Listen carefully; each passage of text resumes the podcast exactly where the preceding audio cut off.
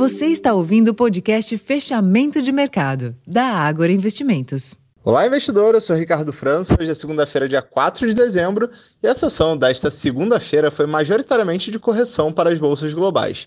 Nos Estados Unidos, os principais índices acionários recuaram após as últimas cinco semanas consecutivas de alta, com os investidores à espera de novos dados econômicos para balizarem suas apostas em relação ao movimento dos juros por lá. Nesse sentido, é grande a expectativa pela divulgação do payroll, que é o relatório oficial do mercado de trabalho, que será divulgado apenas na sexta-feira. No mercado de treasuries hoje, prevaleceu alguma recomposição de prêmios, com o título de 10 anos avançando a 4,27. No Brasil, com direcionadores locais limitados, o Ibovespa também realizou lucros e fechou o dia em queda de 1,08%, sendo negociado na casa dos 126.800 pontos, com giro financeiro total de 19,5 bilhões de reais.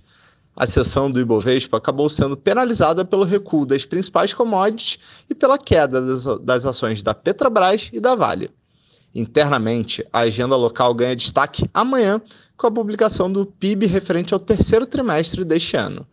Esses foram os principais acontecimentos desse início de semana. Eu vou ficando por aqui. Uma ótima noite e até amanhã.